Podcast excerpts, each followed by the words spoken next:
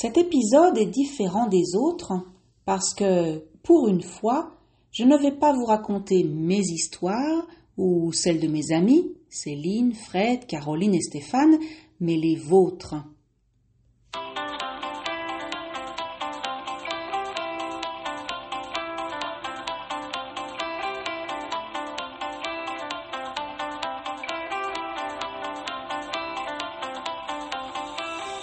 Bonjour et bienvenue à French to Go. Welcome to French to Go.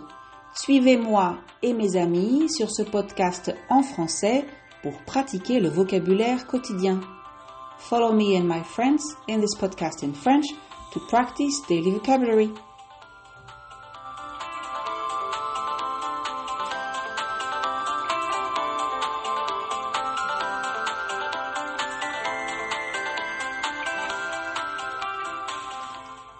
Je vais commencer cet épisode par un grand merci. Oui, je vous remercie de tout cœur. Et de quoi? Eh bien, tout simplement d'écouter ce podcast. C'est peut-être anodin pour vous. Anodin, cela veut dire sans importance, qui n'a pas d'importance. Mais cette semaine, le podcast French to Go a dépassé les 1000 lectures ou 1000 écoutes. Et aujourd'hui, vous écoutez le 21e épisode, c'est-à-dire l'épisode numéro 21. Et je ne serai pas là sans vous. Donc, encore une fois, merci. Alors, cet épisode est différent des autres parce que, pour une fois, je ne vais pas vous raconter mes histoires ou celles de mes amis, Céline, Fred, Caroline et Stéphane, mais les vôtres. J'ai reçu plusieurs témoignages un témoignage, c'est quand une personne raconte ce qu'elle a vu ou entendu. On utilise souvent ce mot dans le cadre d'une enquête criminelle. Dans ce cas-là, c'est ce que raconte le témoin d'un crime, la personne qui a vu le crime. Bien sûr, ici, je ne vais pas vous parler de crimes, mais des histoires personnelles de certains de mes auditeurs. Un auditeur, c'est une personne qui écoute. Donc vous êtes mes auditeurs. Une remarque avant de commencer. Comme c'était la première fois que je demandais des témoignages, je n'ai pas réalisé que je devais demander quelques précisions, comme par exemple si je pouvais nommer la personne, donner le nom de la personne. Alors, j'ai gardé seulement les prénoms, et je m'excuse d'ailleurs d'avance si je me trompe dans la prononciation. Autre remarque, la prochaine fois, je demanderai des témoignages enregistrés et donc à l'oral. Ce sera quand même plus authentique. Allez, c'est parti. Julian parle de ses angoisses, de sa peur la première nuit. Une angoisse, c'est une peur très forte. Il dit Notre bébé est né prématuré, ça veut dire avant la date prévue. Dans le service spécialisé à l'hôpital, il était tout le temps branché à un moniteur, 24 heures sur 24 et 7 jours sur 7. Le jour où nous sommes rentrés à la maison, ma femme et moi, n'avons pas dormi de la nuit. Je rajoute une expression, on n'a pas fermé l'œil de la nuit. Toutes les cinq minutes, nous allions vérifier que le bébé respirait, parce que, à la maison, nous n'avions pas de moniteur pour nous rassurer. Alors, le lendemain matin, le lendemain c'est le jour d'après, nous avons acheté un moniteur de mouvement respiratoire. C'est un appareil que l'on met dans le lit du bébé et qui contrôle ses respirations. Il nous alerte, donc il envoie un message si le bébé ne respire plus. Après ça, on a enfin pu dormir. Ou presque. C'est quand même un bébé, alors il se réveille souvent la nuit et donc il nous réveille souvent la nuit. Elil m'a parlé de, des belles attentions de sa famille. Elle dit Toute ma famille, ma mère, mes deux sœurs, mais aussi les femmes de ma belle famille, ont préparé notre appartement quelques jours avant mon retour de la maternité. La maternité, c'est l'endroit où on accouche. Tout était prêt, bien rangé. Elles ont même cuisiné et congelé des plats. Congeler, c'est mettre un plat dans la partie congélateur du frigo pour le conserver plus longtemps au froid. Comme ça, je n'avais rien à faire à part m'occuper de mon bébé. Mais ça ne s'est pas passé comme prévu parce que le lendemain de notre retour à la maison, on a découvert que bébé avait la jaunisse et on est reparti à la maternité. J'explique. La jaunisse, c'est une maladie très courante chez les bébés liée à un problème au foie et on l'appelle comme ça parce que la peau du bébé devient jaune. Et l'île continue. Je suis restée là-bas plus d'une semaine avec mon bébé. Alors mon mari a invité ses copains et sa famille et ils ont mangé tout ce qui avait été préparé. Noam m'a parlé de sa première journée seule à la maison avec son bébé. Et elle raconte J'avais déjà deux enfants en bas âge. En bas âge, ça veut dire qu'ils sont très jeunes.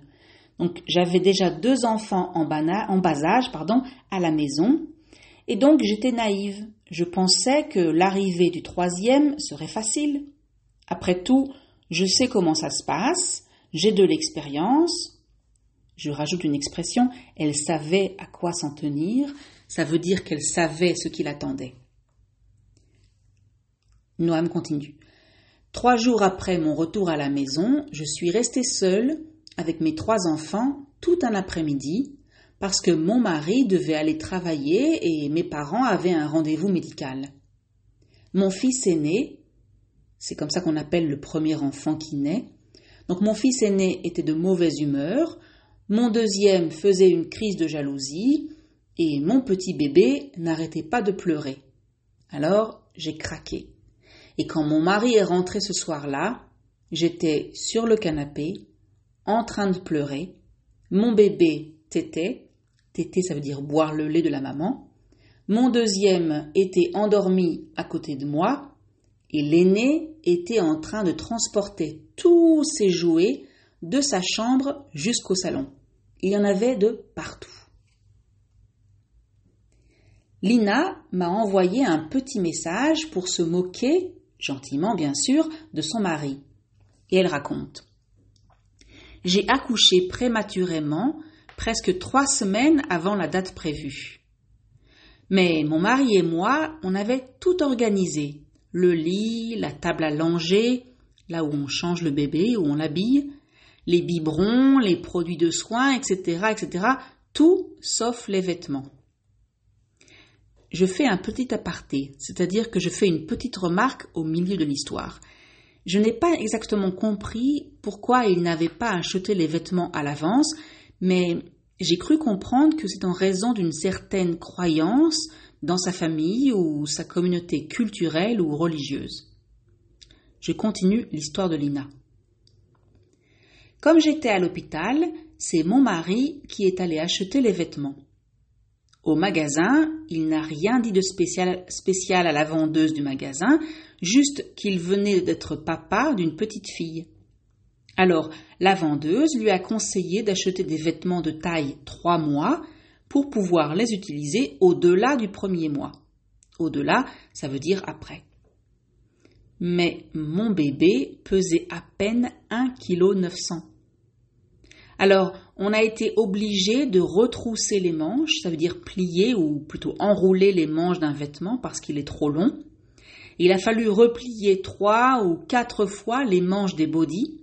Un body, c'est le nom donné aux sous-vêtements portés par les bébés, et aussi des pantalons. Tout était bien trop grand pour elle. J'ajoute une expression, elle nageait dans ses vêtements. Un retour confiné, c'est aussi la réalité d'aujourd'hui. Le mot confiné vient de cette grande nouveauté depuis l'arrivée de la Covid, le confinement. Le confinement, c'est quand le gouvernement d'un pays décide que tout le monde doit rester à la maison pour lutter contre la pandémie. Matthew m'a raconté que le retour à la maison avec son fils pendant le premier confinement était surréaliste.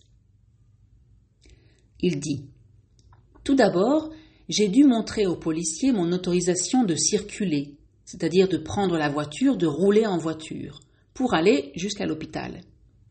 Ça a été la même chose sur le chemin du retour avec ma femme et le bébé dans la voiture. On avait tout ce qu'il fallait à la maison, Et heureusement, parce que la majorité des magasins étaient fermés et acheter quelque chose en urgence était très compliqué. Mais le plus dur, c'est que ma famille, la famille de ma femme, nos amis, personne n'a pu venir nous rendre visite. Ni à la maternité, ni pendant les deux semaines après le retour de ma femme et de mon fils à la maison.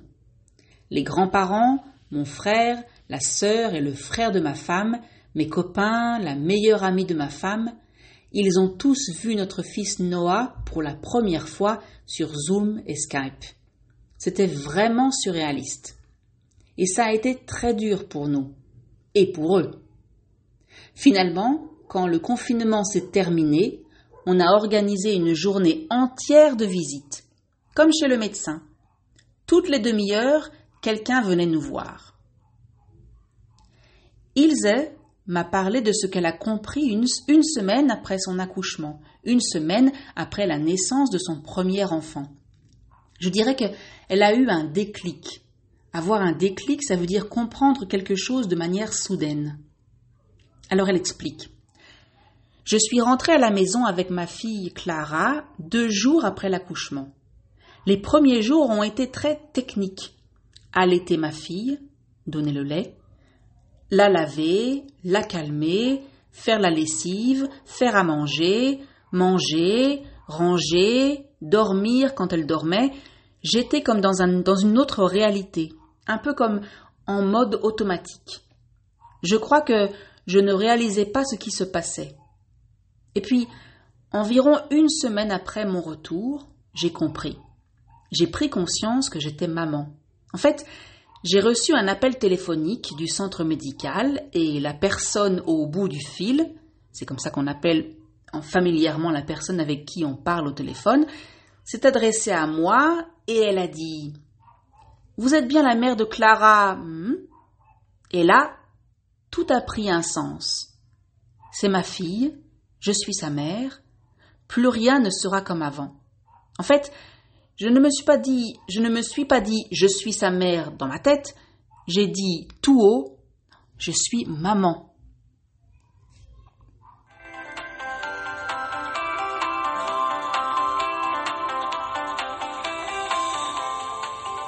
Alors, parlons un peu de vocabulaire. Donc, une angoisse, c'est une peur très forte. On dit qu'on a une angoisse ou qu'on est angoissé, ça veut dire qu'on est très inquiet. Julian parle de ses angoisses, de sa peur la première nuit. Brancher. Brancher, ça veut dire normalement connecter un appareil à l'électricité. Je branche mon ordinateur. Ou l'imprimante ne marchait pas parce qu'elle n'était tout simplement pas branchée. Le contraire, c'est débrancher ou être débranché. Ici, bien sûr, c'est légèrement différent le bébé de Julian était branché à un moniteur. 24 heures sur 24, 7 jours sur 7. Attention, notez bien l'expression parce qu'elle est légèrement différente dans d'autres langues. Mais vous avez compris ce que cela veut dire. C'est ouvert ou ça marche ou ça fonctionne tout le temps. Ne pas fermer l'œil de la nuit. Cela veut dire ne pas réussir à dormir avoir une insomnie. C'est négatif, cela signifie qu'on est trop inquiet ou stressé pour dormir. Pour dire le contraire, c'est-à-dire qu'on a très bien dormi, on utilise l'expression dormir sur ses deux oreilles. L'aîné. C'est le premier garçon ou la première fille d'une famille. C'est un nom et aussi un adjectif. Par exemple, l'aîné est aujourd'hui étudiant à l'université. Ou alors, leur fille aînée s'appelle Juliette. Savoir à quoi s'en tenir. C'est une expression pour dire que l'on sait ce qui nous attend. Avoir un déclic. Ça veut dire comprendre quelque chose de manière soudaine, prendre conscience de quelque chose, réaliser quelque chose. Et enfin, dire tout haut, ça veut dire dire à voix haute, pas dans sa tête. Bon voilà, c'est fini pour aujourd'hui. J'espère que vous avez aimé écouter ces témoignages. En tout cas, moi, j'ai beaucoup apprécié les recevoir et les lire. Et donc, merci à Julian, Elil, Noam, Lina, Matthew, Ilse et à tous les autres qui m'ont envoyé un message. Je suis désolée, je ne pouvais pas tout mettre dans un seul épisode. La prochaine fois, j'espère.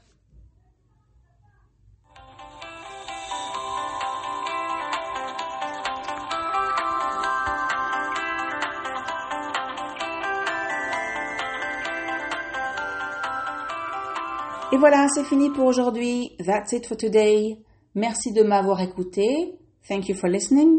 Je vous rappelle que vous pouvez trouver la transcription ainsi que la traduction en anglais et en hébreu sur le site www.frenchcard.com.